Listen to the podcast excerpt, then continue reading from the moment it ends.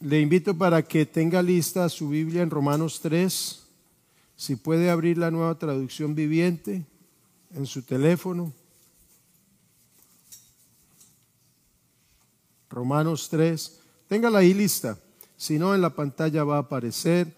Estamos en este tema, estamos hablando básicamente de la doctrina de la gracia, una de las doctrinas más importantes dentro de la fe cristiana, la gracia de Dios. Es una doctrina fundamental que hace parte de la estructura de la fe de la iglesia y decíamos que gracia es favor de Dios, favor de Dios, favor que no merecemos, la buena voluntad de Dios difundida gratuitamente para el hombre y, hablábamos en algunos aspectos introductorios y decíamos que Dios reveló su gracia, su misericordia desde el principio. Mencionábamos el caso de la promesa desde Génesis y, mirábamos cómo Dios eh, tuvo gracia en el tiempo de Noé, cuando la humanidad desde el principio tenía como designio hacer el mal. Dios decide traer sobre la faz de la tierra toda esta gente y aún los animales, porque su intención es hacer el mal. Pero Noé halló gracia ante los ojos de Dios.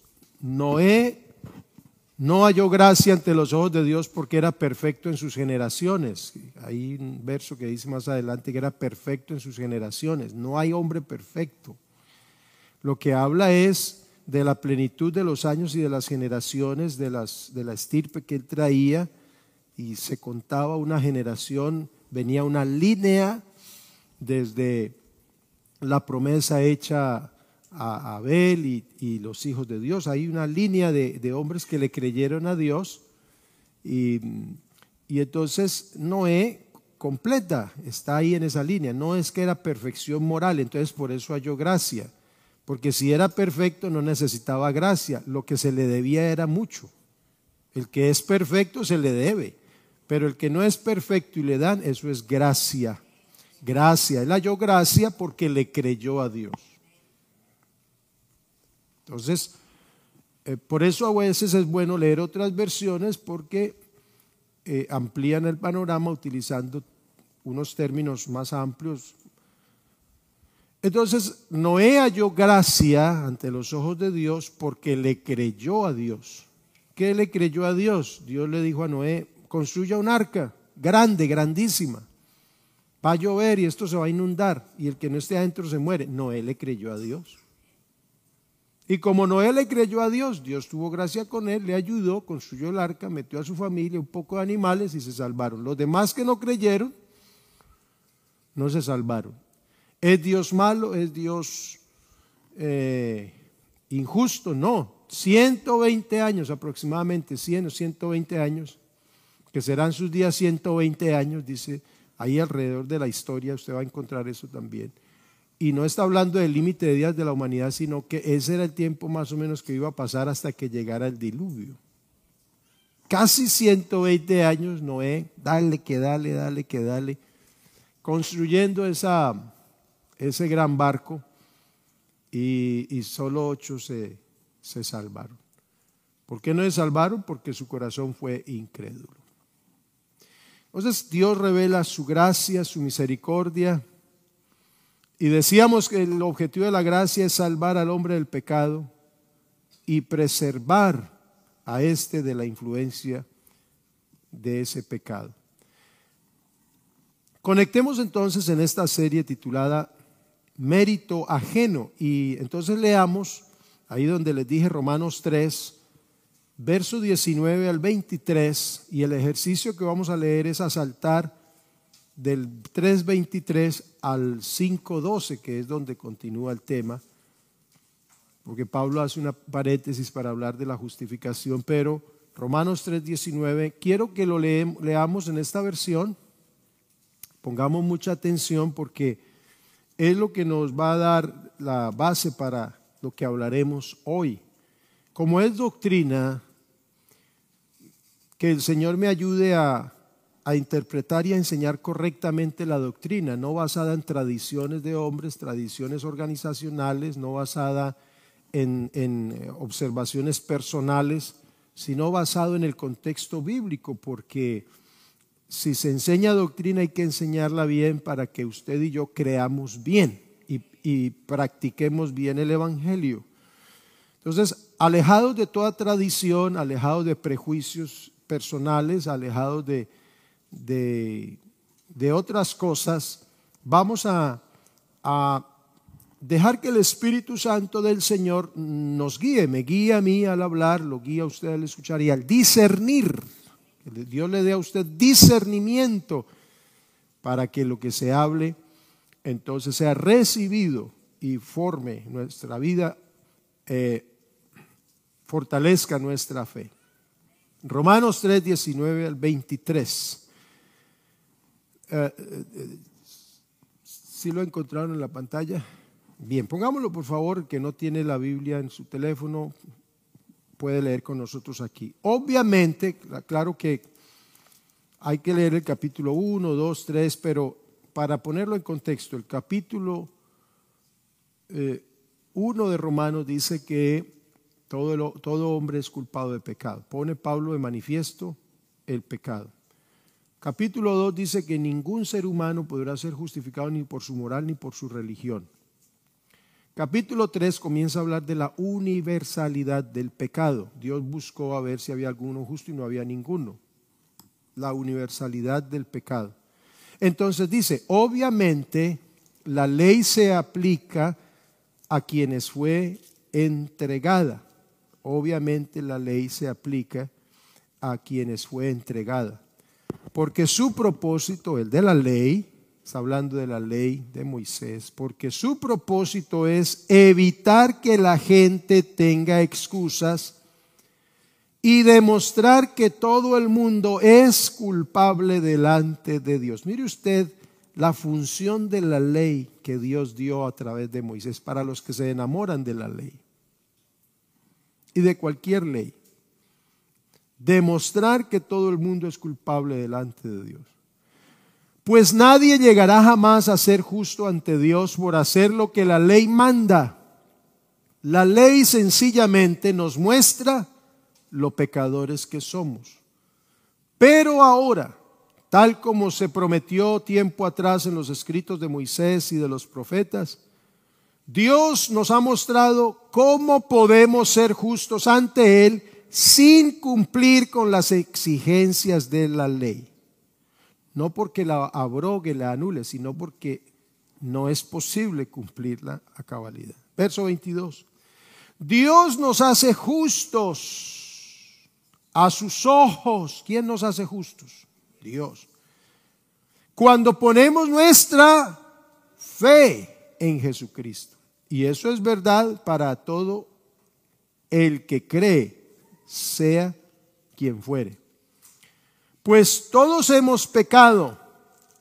Nadie puede alcanzar la meta gloriosa establecida por Dios. En la otra versión dice, por cuanto todos pecaron y están destituidos de la gloria de Dios. Todos hemos pecado y nadie puede alcanzar la meta gloriosa establecida por Dios.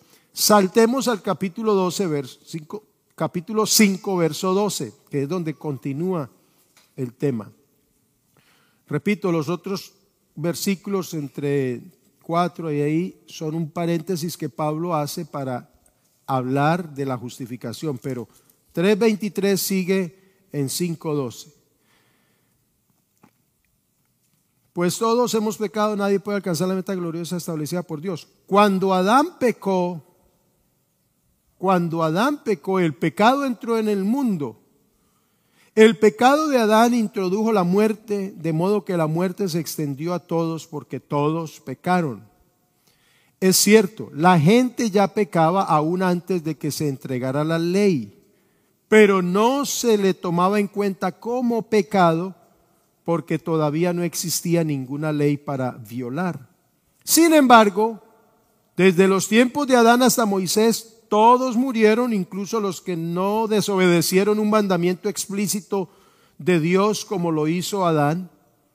Ahora bien, Adán es un símbolo, una representación de Cristo, quien aún tenía que venir.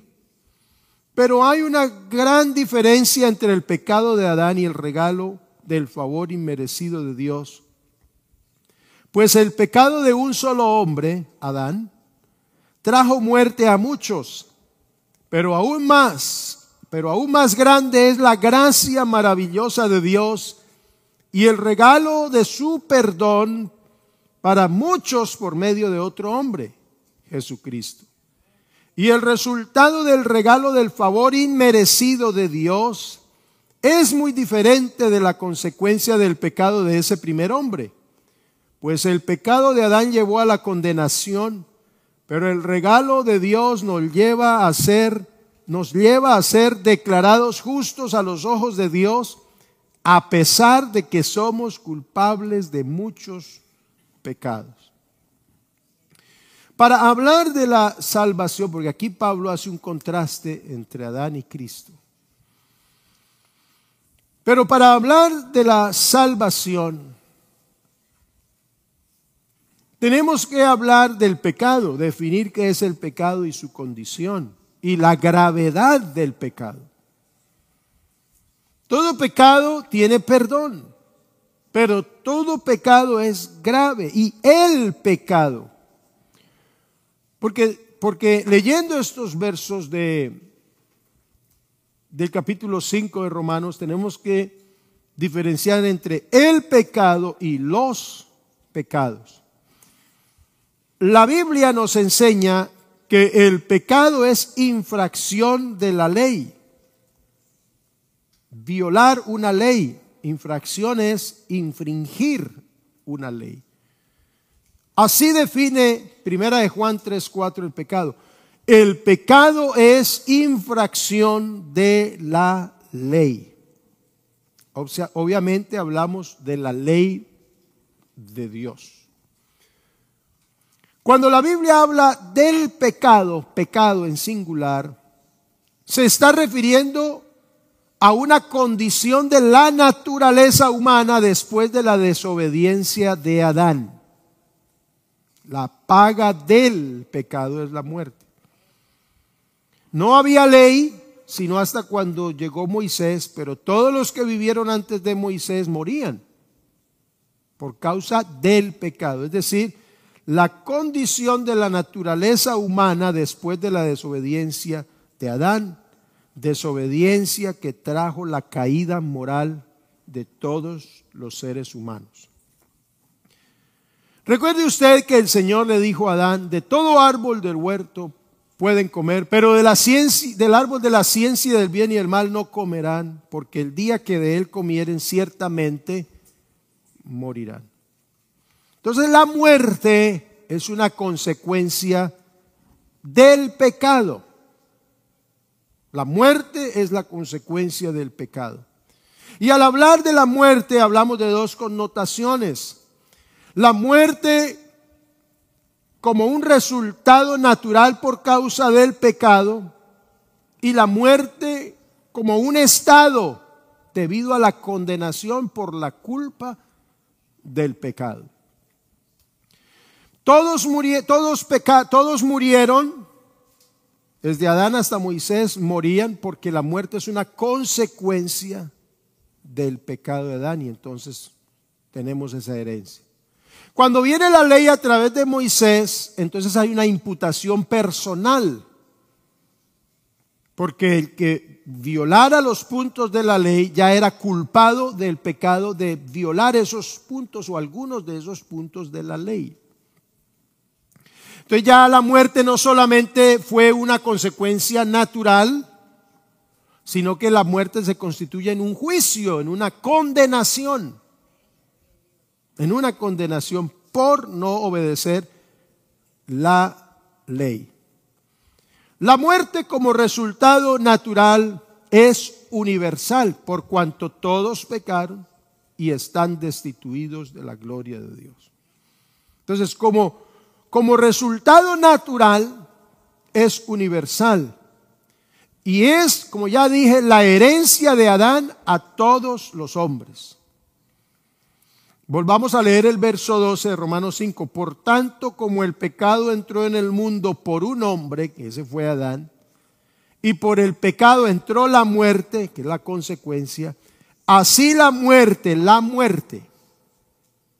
Estamos hablando de la muerte como consecuencia del pecado. La muerte pasó a todos los hombres por cuanto todos pecaron. Eso es la muerte como un resultado natural una condición, una herencia universal. Está establecido al hombre que muera una vez.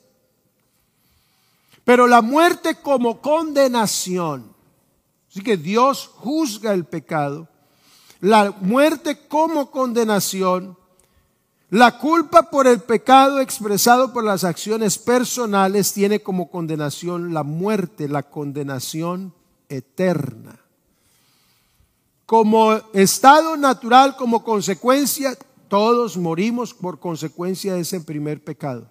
Y la muerte pasó a todos los hombres. Pero como condenación, como juicio por la culpa de los pecados, entonces cada uno, cada uno será juzgado de acuerdo a esos pecados. La diferencia entre el pecado como naturaleza y los pecados es que el pecado es la naturaleza que heredamos después de la desobediencia de Adán. El pecado como naturaleza está en este cuerpo. Los pecados son las manifestaciones de esa naturaleza.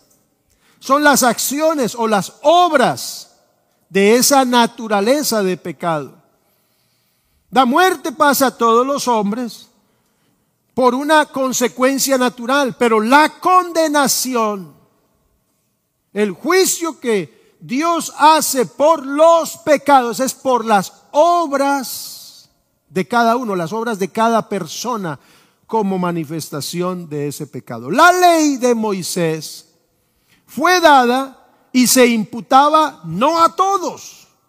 La muerte pasó a todos como consecuencia, pero la ley de Moisés imputaba como pecador al que violara esa ley.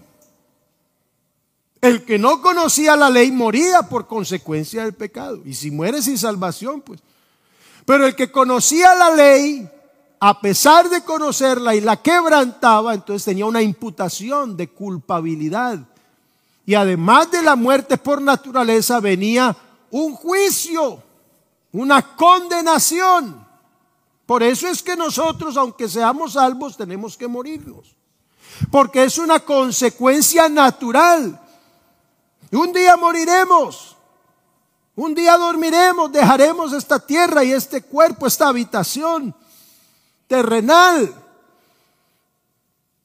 Entonces, porque es una consecuencia, pero el que ha resuelto el problema de los pecados las violaciones a la ley de Dios, al mandamiento, esas infracciones, esas acciones personales, el que lo ha resuelto por la fe en Jesucristo, aunque se muera por consecuencia natural del pecado, no será condenado con la muerte eterna, porque ha sido justificado de ese pecado.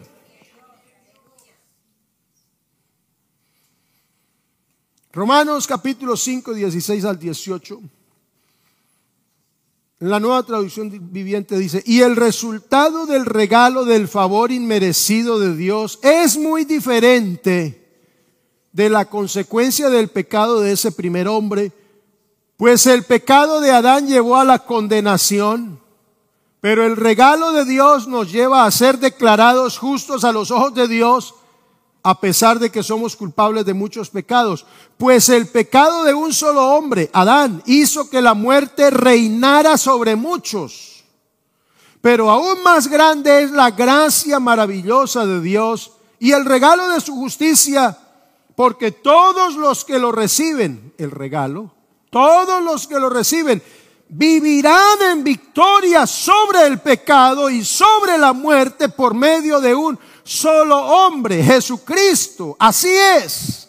Un solo pecado de Adán trae condenación para todos, pero un solo acto de justicia de Cristo trae una relación correcta con Dios y una nueva vida para todos. Por eso es que el que, aunque se muera creyendo en Cristo, si se muere salvo, un día será resucitado porque la condenación por la culpa del pecado ya no recae sobre ese justo, justo declarado por Dios.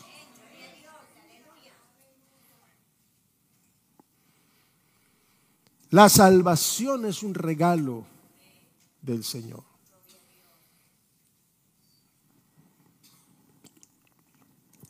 De pronto pensamos los cristianos en, el, en la muerte y le tenemos temor a la muerte. Pero la muerte es una consecuencia natural, no la podemos detener, eso no lo podemos cambiar. Pero la condenación sí. La condenación sí la podemos cambiar. Estando en esta vida, podemos creer en la obra de Jesucristo. Jesucristo vino a cambiar, vino a resolver el desorden que dejó Adán en la naturaleza humana. Entonces, el pecado, repito, el pecado, el pecado. Juan dice que el que no tiene pecado, el que dice que no tiene pecado es mentiroso. Pero ¿cómo así? Está hablando de la naturaleza de este cuerpo. Lo que la Biblia habla, la vieja naturaleza, la naturaleza carnal, los designios de la carne, está hablando de la naturaleza de este cuerpo, que es, en este cuerpo está y no se sujeta a la ley de Dios. El pecado. He aquí el Cordero de Dios que quita el pecado del mundo, no los pecados, el pecado. Está quitando la influencia de esa naturaleza sobre el mundo. Por eso es que cuando el que se bautiza, después de bautizado, sigue experimentando tentaciones. Porque la naturaleza del pecado, como naturaleza, está en este cuerpo. Pero si no muere intelectualmente, si no muere mentalmente, al designio de esa naturaleza sobre sus acciones, entonces no podrá vencer las tentaciones y ser obediente. El pecado es la naturaleza caída además, caída por causa de la rebelión. El pecado de Adán fue la rebelión. Y de esa rebelión se desprenden todas las acciones que se manifiestan de esa naturaleza y que se llaman los pecados. Los pecados. Si quisiéramos ser bien literalistas, que no es una buena forma de interpretar la Biblia basado solamente en la letra, porque una palabra puede significar muchas cosas, pero en este caso creo que es válida lo que dice Reina Valera, Hechos 2.38, arrepentíos y bautícense cada uno de vosotros en el nombre de Jesucristo para el perdón de los pecados. El pecado como naturaleza, oiga bien, yo pienso, creo así, pienso, y es mi opinión personal, valga la redundancia, si es mía es personal, opinión personal. Yo pienso que la naturaleza, el pecado como naturaleza no tiene solución. No tiene solución. Ya está allí y está plasmada en este cuerpo. Por eso Pablo dice que un día esto corruptible, corruptible de qué? De la consecuencia por el pecado. Este cuerpo se corrompió, no solamente moralmente, biológicamente, genéticamente. Está corrompido por el pecado y no resiste la eternidad. Este hombre exterior se va desgastando día a día. Y esto de corrupción no puede heredar la eternidad. Por eso el milagro de la, de la transformación de nuestro cuerpo, cuando resucitemos, esto corruptible se vestirá de incorrupción. Dios nos dará un cuerpo nuevo, una morada celestial, un, un vestido especial Y ese vestido ya no estará corrompido por la naturaleza del pecado. Estando en el cielo, cuando llegamos, cuando lleguemos al cielo, ya no correremos peligro de desobedecerle, porque no estaremos bajo la influencia de esta naturaleza rebelde.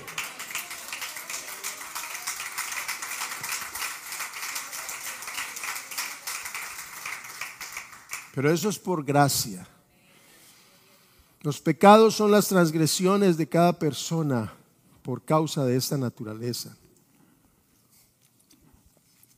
Les decía al inicio que este capítulo 5 de Romanos habla de un contraste, pero cuando habla del pecado está hablando del pecado como naturaleza, la naturaleza rebelde del ser humano. Todo lo que dice allí capítulo 5, por tanto como el pecado entró en el mundo. Ese pecado está hablando de esa naturaleza, entró en el mundo a través de Adán. Y aunque no había la ley dada a través de Moisés, todavía en el tiempo de Adán, de Caín, de Noé, etcétera, ni siquiera de Abraham, no había ley. Dios no había dado su ley, los 613 mandamientos y, el resumen de los 10 mandamientos a través de Moisés. No había sido revelada esa ley. Dios no había dado esa ley a través de Moisés. Aún así los hombres morían, como lo dice el verso 14. Morían. Porque repito, ellos morían porque habían recibido ese estado por herencia aunque no había ley que los condenara, que agrandara, que diera a conocer el pecado, pero ¿cómo los van a condenar si no se había dado la ley? Si ellos no sabían de ese pecado, ellos morían como consecuencia, por asunto natural. Así que si alguien se muere, un creyente consagrado a Dios, se muere no es porque el Señor no lo oyó, estaba en pecado, algo le pasó, no, se murió porque estaba vivo.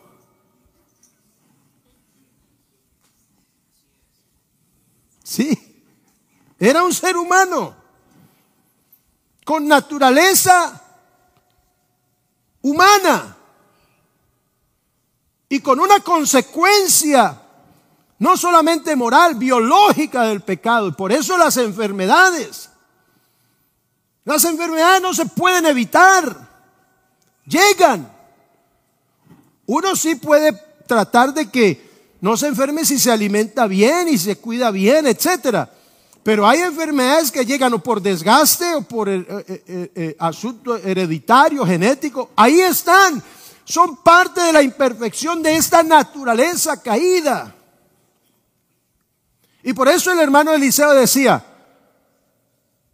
la única enfermedad que Dios nos sana es la última.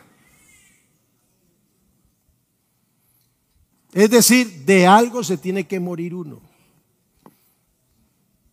Entonces el cristiano no, no, no tiene que estar corriéndole a la muerte como si la muerte fuera un chucho ahí, una cosa fea, un diablo, una... No. Es un asunto natural, cuídese, claro, el avisado del mal y se esconde. Si yo me tiro un cuarto piso, lo más seguro es que me mate. Pero la muerte es algo natural y por eso la gente se moría. Algunos se morían a los 900 y tantos años, pero se morían. Otros se morían mucho más jóvenes, se morían. Pero la imputación del pecado universal y la condición de los pecados personales, ambas cosas tienen como castigo la muerte. Y la muerte viene a ser un resultado, una consecuencia y una limitación al pecado en el ser humano, pero también viene a ser una condenación por causa de la desobediencia. Ahora, cuando la ley es dada en el monte Sinaí a través de Moisés, el pecado que era una imputación universal, es decir, una consecuencia natural por, el, por la, muerte que era una, una, imputación, una, una consecuencia del pecado. Si la desobediencia de Adán viene a ser imputada universalmente a todos y como consecuencia la muerte. Pero cuando se da la ley en el monte Sinaí, el pecado ya no, ya no vino a ser una imputación universal por cuanto todos pecaron y se mueren. No, el pecado, dada la ley, el que la conocía y el que la escuchaba, entonces, si violaba esa ley era una imputación personal. Yo me muero porque soy un ser humano heredado de Adán. Pero si no obedezco esa ley, voy a morirme como condenación. No solamente en este cuerpo físico, sino en la eternidad. De tal manera que la función de la ley, oiga bien esto, la función de la ley que está en el Antiguo Testamento y de cualquier ley no es justificar a la persona, es darle a conocer la gravedad de la falta. Es la función de la ley. Agravar el pecado. Revelar la condición grave que tiene el pecado. Amigo, si usted está pecando, está en una condición gravísima, hermano. Si usted está practicando algún pecado, está en una condición gravísima, está infringiendo la ley, la voluntad de Dios. Y la paga del pecado es la muerte, no como asunto natural solamente. La ley agrava el pecado. La ley agranda el pecado. La ley es una lupa que hace ver al pecado mucho más grande. Llámese acción que sea. Un chisme leve, una murmuración, una envidia pequeña, una mentira piadosa, un asesinato, un adulterio, una fornicación, una idolatría, una hechicería, una avaricia, cualquier cosa, la ley le pone más grande el zoom. Es, es, es una violación a la voluntad de Dios y tiene condenación, tiene juicio. Ninguno, ninguno se salva del juicio por sus pecados. Ninguno. Ninguno.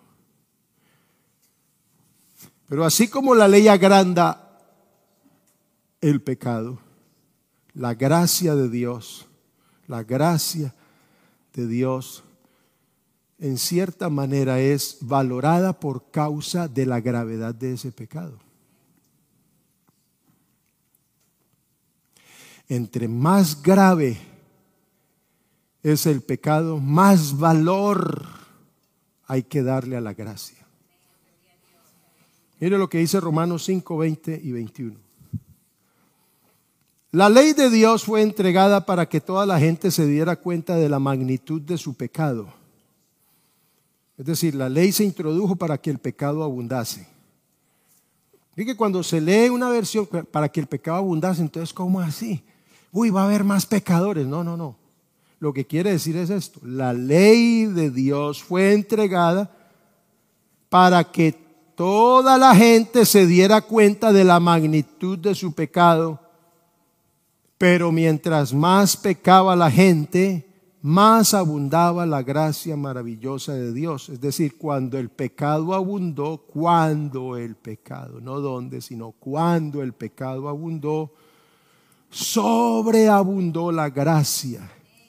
Mientras la gente más pecaba, más abundaba la gracia maravillosa de Dios. Verso 21. Entonces, así como el pecado reinó sobre todos y los llevó a la muerte, ahora reina en cambio la gracia maravillosa de Dios, la cual nos pone en relación correcta con Él y nos da como resultado la vida eterna por medio de Jesucristo, Señor nuestro. Cuando, cuando abundó la gracia, Recuerdan la lección, los hermanos de la música, que estamos viendo Romanos. ¿Cuándo abundó la gracia? ¿Recuerdan? ¿Cuándo abundó la gracia? ¿En qué fecha de la historia? ¿Qué año? ¿Qué mes? ¿Cuándo abundó la gracia? No es exactamente una fecha, un día particular, es un momento, es una revelación. ¿Cuándo abundó la gracia? Cuando la ley fue dada en el monte Sinaí. Ahí abundó el, digo, el pecado. La pregunta es, ¿cuándo abundó el pecado? ¿Cuándo abundó el pecado? Es decir, cuando la gente comenzó a darse cuenta. ¿Qué pasó, muchachos? ¿Ah?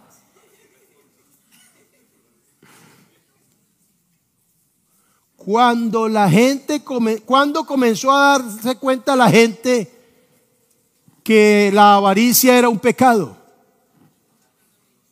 que tener un nombre diferente al de Dios e invocarlo era pecado, que adorar imágenes era pecado. Cuando la gente se dio cuenta que sería culpable de un pecado y juzgado por el adulterio o, o por no honrar al papá y a la mamá, etcétera. ¿Cuándo? Cuando se reveló ese mandamiento. Cuando Dios reveló ese mandamiento y Moisés baja con esas tablas y viene toda la lista. Entonces la gente, ah, de manera que hacer esto es pecado. Entonces, ¿qué tenía la gente? Un conocimiento. Si volvía a hacer esa acción basado en, aunque, aunque tenía ya el conocimiento, pero lo hacía, ¿qué estaba haciendo ahora? Pecando por conocimiento. Por conocimiento. Entonces, si la ley no dijera no codiciarás, yo no sabría que la codicia era un pecado. Entonces codiciaba y pensaba que eso era normal. Pero cuando la ley dijo, no codiciarás, entonces yo ya sé que eso es un pecado. Pone a la codicia, que era mi práctica, la pone más grande. No solamente era una práctica, un error, una debilidad, un defecto. No, es un pecado.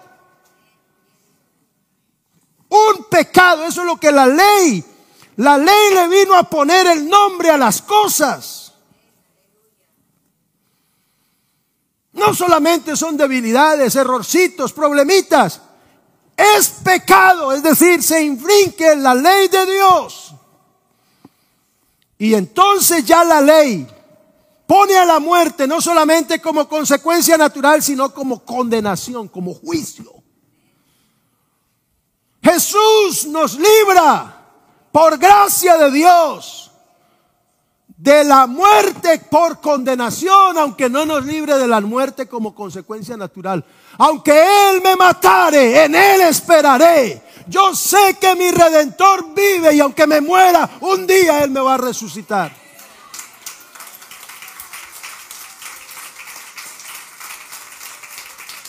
Entonces, ¿para qué se usa la gracia? ¿Para qué se usa la gracia? Úsela para pedir un mejor trabajo, para que lo sane, para que lo guarde del peligro, para que lo ponga a vivir bien. Sí, pero ese no es el principal uso y valor de la gracia. Hay que usar la gracia de Dios para recibir el perdón y la entrada a la vida eterna. Aunque sea manco, aunque sea, eh, ¿cómo es? Tuerto, manco, cojo, dice el Señor, dijo, es mejor que tú estés manco, pierdas una mano, un ojo, pero entres al reino de Dios, entres a la eternidad. La gracia no es para usarla a las cosas materiales solamente. Y ese es, es el error que muchos cristianos estamos cometiendo hoy en día usando la gracia de Dios, el favor y mereció. Señor, yo no merezco, pero dame un mejor trabajo. No lo merezco, Señor, pero guárdame del peligro. Pero se olvidan de las consecuencias por los pecados cometidos.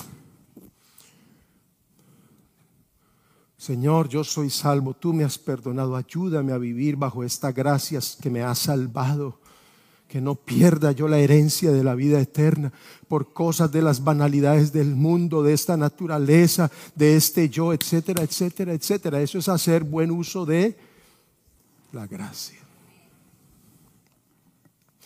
Porque la gracia de Dios ha manifestado para salvación a todos los hombres, dice Pablo.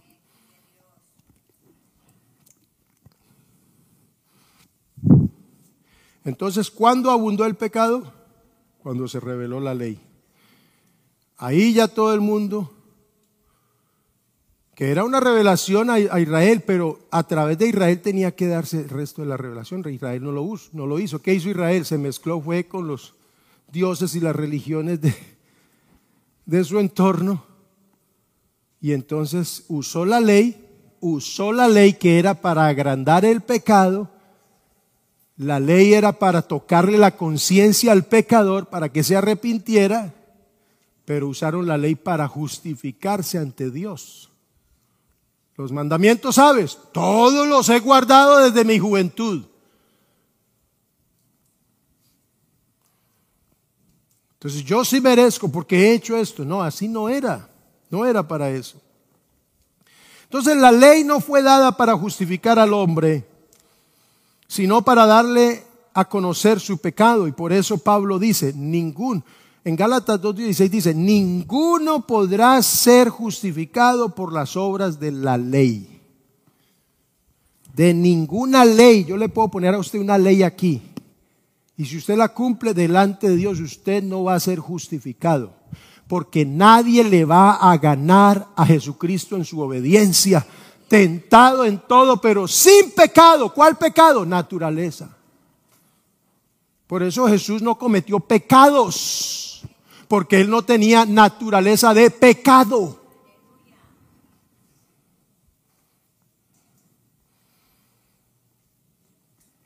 Ahí está. No hay alguien más obediente que Jesucristo. Obediente hasta la muerte y muerte de cruz y lo colgaron allí, era inocente. El justo por los injustos para llevarnos a Dios. Entonces la salvación no es una condición ni un logro que se obtiene por sí mismo. Entienda, entienda, para el que no lo ha entendido, la salvación no la pago, no me la gano. Me voy a portar bien, me voy a portar bien, me voy a portar bien para la salvación. ¡Pum! Fallé, ahí me porté mal, ya no soy salvo. No, esto es muy difícil, pastor. No, eso uno no puede. Estas debilidades son muy grandes. No, ¿y cómo hace uno? Porque no ha entendido. Es que la salvación no está en venta. Apunte, apunte ahí la frase que se me hizo David. La salvación no está en venta. La, la salvación es un regalo. Hermano, yo me alegro mucho por eso. ¿Usted no se alegra? Alabe a Cristo entonces.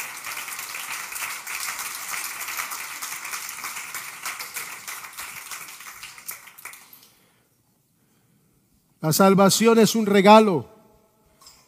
Y la salvación consiste en la liberación de la naturaleza del pecado pues aunque la naturaleza del pecado no es extraída del cuerpo, cuando el Señor me salva, sí me libera de esa naturaleza. Es decir, eso es el nuevo nacimiento.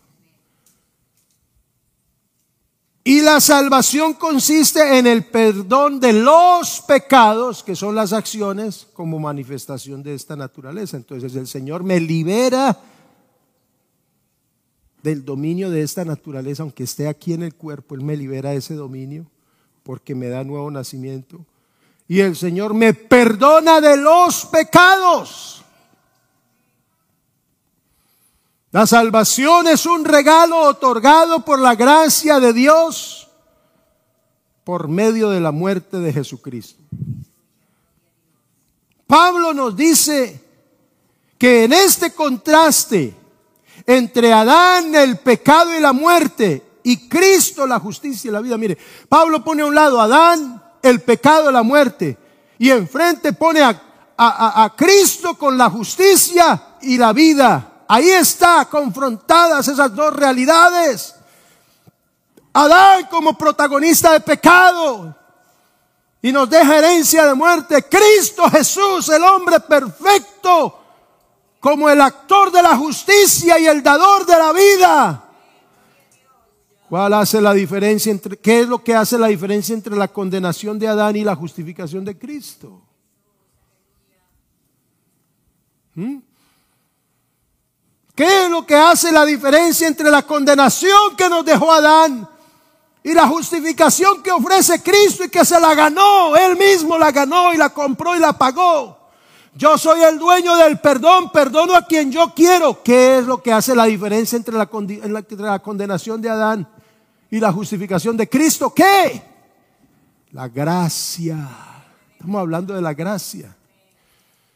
La gracia de Dios es lo que hace la diferencia entre Adán y la condenación y Cristo y la justificación. Por gracia, todos condenados por el pecado, juzgados por ese pecado, esperando la muerte por ese pecado.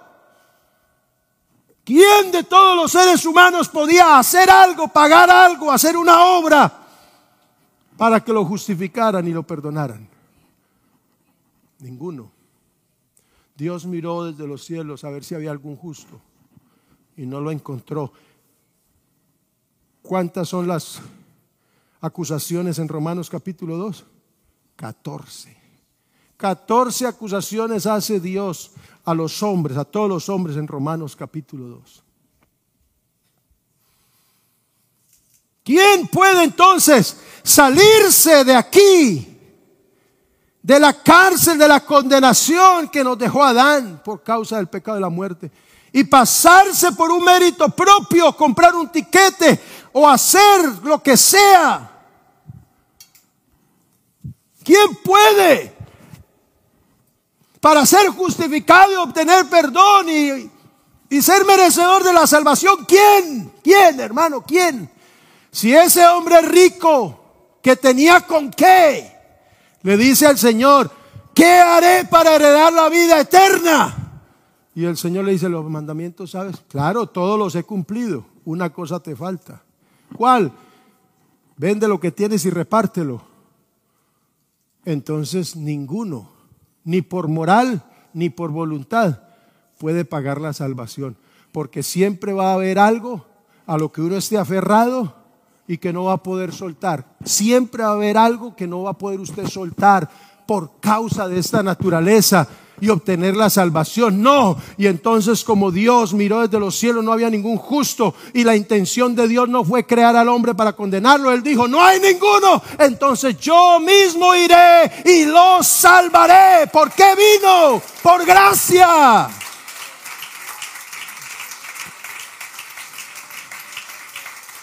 Si el Padre en el cielo envió a su Hijo desde el cielo, ya el Hijo no vino por gracia. Vino porque le tocó.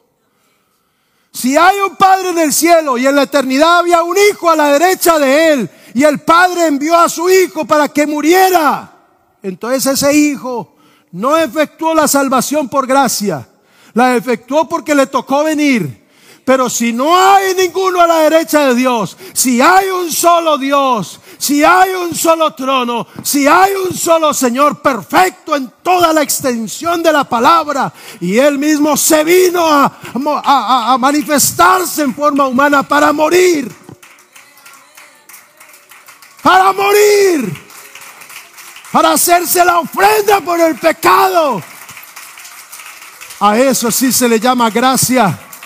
No vino porque le tocó, vino porque quiso.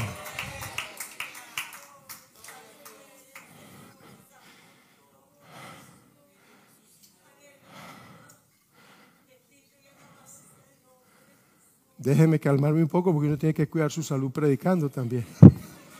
El otro día me. Hermano, esto es muy grande. Mi cuerpo no lo contiene, hermano. Esto es muy grande. Esto es. Que Dios no vino porque le tocó. ¿A cuántos vinieron aquí al culto porque les tocó? o que le iban a cobrar la plata a alguien que le debía, o porque no tenía nada que hacer, y bueno, voy para allá a ver qué. ¿Cuántos vinieron porque quisieron? Cierto que el culto es distinto cuando uno viene cuando quiere. Oh, alaba uno al Señor y, glorifica. Y le da gracias a Dios hasta por los errores. Se equivocó el hermano, gloria a Dios.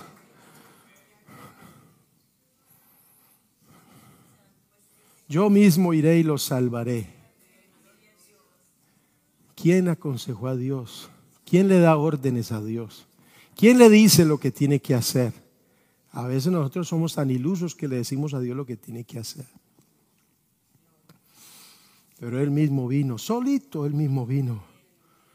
Alabanzas a Jesús. Yo alabo a Cristo Jesús. Yo glorifico a Dios. Yo glorifico a Dios. Exalto el nombre de Jesús en esta mañana por su gracia.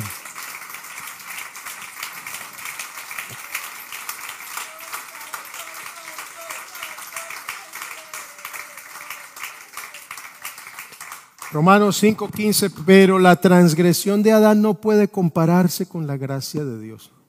Hermano, usted no compare sus pecados ni la naturaleza de su pecado a la gracia de Dios. La gracia de Dios va a ser infinitamente grande, mayor que su pecado como naturaleza y que sus pecados como acciones. No permita que sus pecados o que sus tentaciones, o que la naturaleza se levanta. A veces la naturaleza se alborota, ¿cierto? No solamente a lo sexual, a decir una mentira, a decir cualquier cosa. Se levanta esa naturaleza a veces y entonces usted dice, ay, estoy sintiendo una tentación, no voy al culto, ya no oro, no soy digno, ay, y aun cuando peque, Véngase al culto, pero véngase humildito y pídale perdón al Señor, arrodíllese, porque nunca esos pecados serán más grandes. No se puede comparar eso con la maravillosa, infinita gracia de Dios.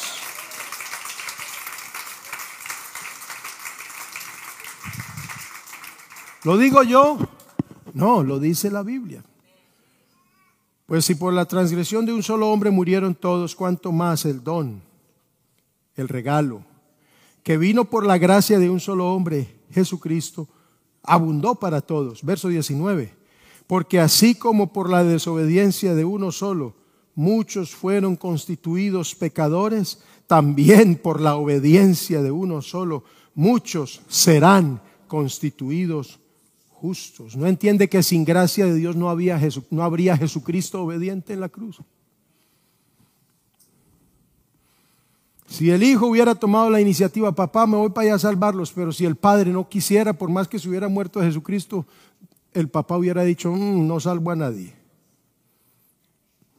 I don't care.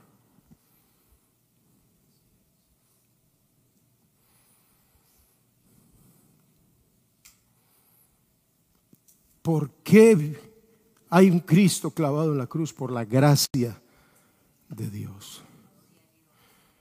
Ahora,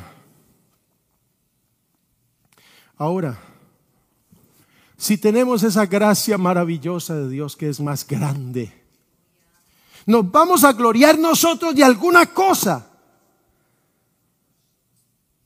Pablo dice, de lo vil del mundo escogió Dios, de lo débil, es decir, de lo incapaz contra el pecado, de lo incapaz para la santidad, de lo débil.